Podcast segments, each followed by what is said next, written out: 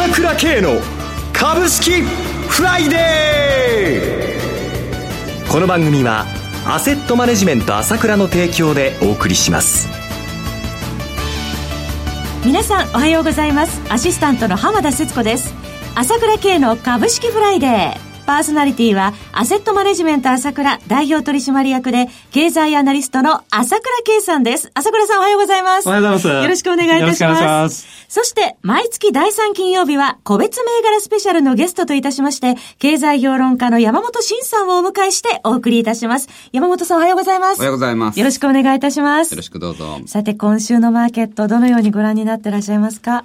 全くね、もうそれを言われるとというところなんですけれども。外は暑いんですけどね。本当ですよね。えーやってんのかやってないのか もう、何やってんだろうなと思ってる人多いでしょうね。商いのボリュームも少ないですね。幅も。本当ですね。ねもう、午後なんか日経平均50円も動かないっていうところがずっと続いてるじゃないですか。はい本当になんかもうね、もう迫力がないという感じなんですけれども、えー、値段は持ってるわけですけれどもね。2万円キープで。そうですよね。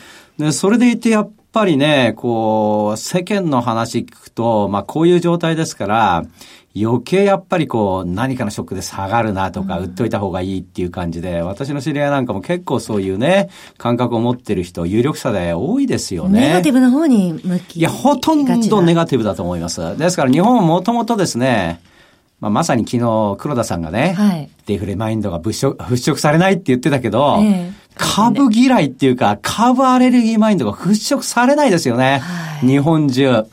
で、重要なことはどういうことかっていうと、それでいて、みんながそんな感じなんですよ。それでいて、昨日トピックスが新値。年初来高値更新。それでいて、ジャスダックは26年ぶりの高値を更新し続けてる。はい。しかもこの円高状態で、ええ、結局、下がらないで、あ、まあ下がらない、しっかりしてる日経平均もね、はい、ここなんですよ。日経500も高値更新そうですよ。はい。要は、普通だったらこんな状態であればね、まあ本当に下げたところでも動かなくて困ったなっていうのが普通なイメージなんだけど、全然違うじゃないですか。新年抜いてるじゃないですか。えー、えー、そうですよ。なんでしょう、この温度差は。いや、やはり、上に行きたがってんだと思います。実は相場が。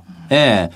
やっぱ普通はね、こういうふうに人気がある時に株が上がるっていうのは、はい、これはそれで世間もわわわわ言ってると、ああ、当たり前だなっていう感じ。で、これは危ないって思うかもしれないけど、はい、全く人気がなくて、動いてんの動いてないのって言いながら新年を抜いてるってことは、背景は強いなと。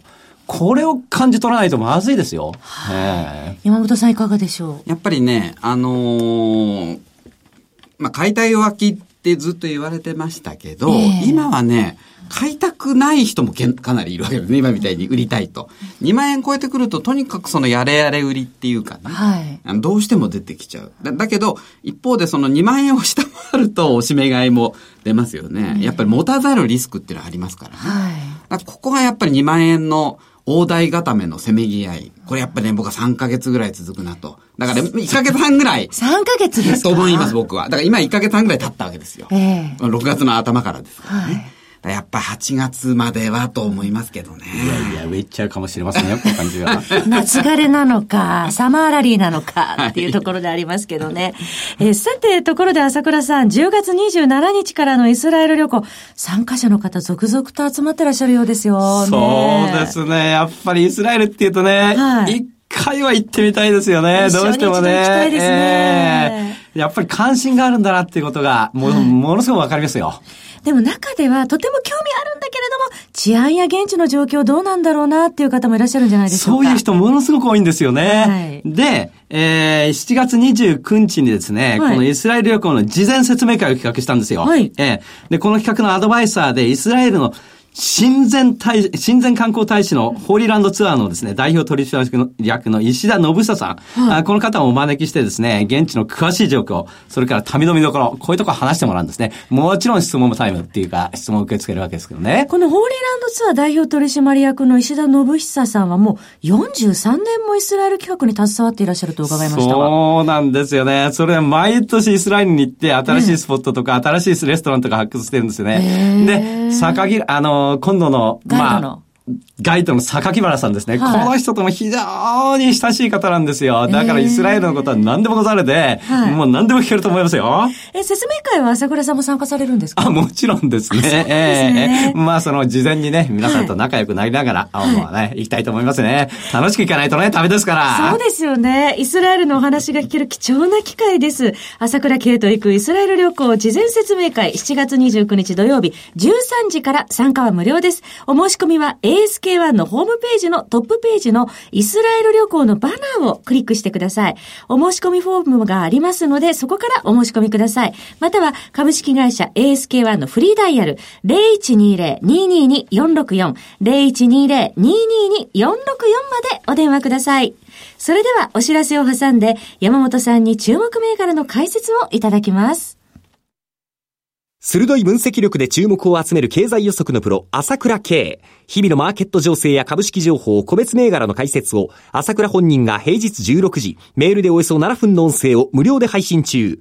株の判断に迷ったら朝倉慶。詳しくは、アセットマネジメント朝倉のウェブサイトへ。本日の市況解説無料メールマガジンにご登録ください。アセットマネジメント朝倉は、証券取引、金銭有価証券の予託、貸付行為は行っておりません。また情報提供する金融商品のお取引では、相場変動などにより損失を生じる恐れがあります。取引説明書、契約締結前交付書面などを十分にお読みいただき、ご理解の上お取引ください。金融商品仲介業者登録、関東財務局長金中第605号。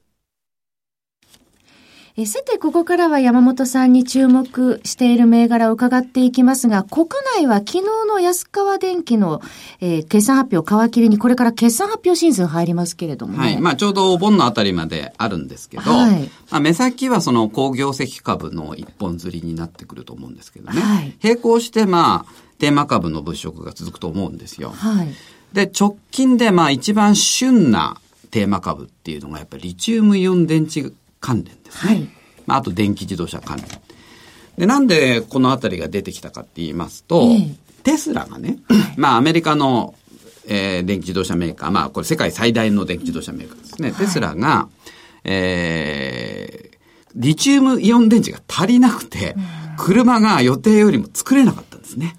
それでまあ、業績がアナリストの予想よりも下振れしちゃったんです。はい。で、これでそのリチウムイオン電池がこれ世界的に足りないってことが分かっちゃったわけですね。えー、それで、まあそれを機に一斉にこのリチウムイオン電池関連株が人気、人気化してるっていう感じですね。はい。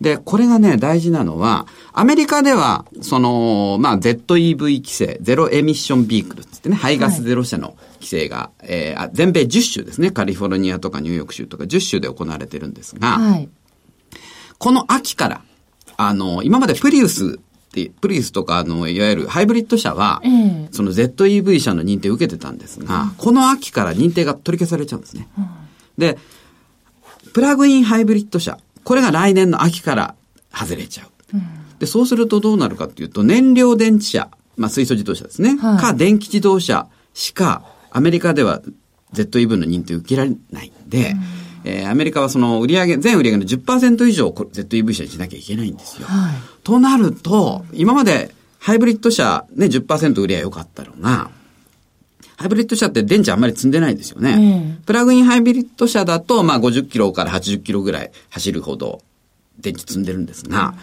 あの、電気自動車になるとね、このテスラのモデル S なんていうのは、リチウムイオン電池2トン積んでるんですよ。2トンも積んでるんですか？ええあの、機械式の駐車場、立体駐車場 NG だったりしますからね。そうなんですね。そうすると、大体スマホっていうのが、電池せいで50から、でかいやつでも100ぐらいじゃないですか。はい。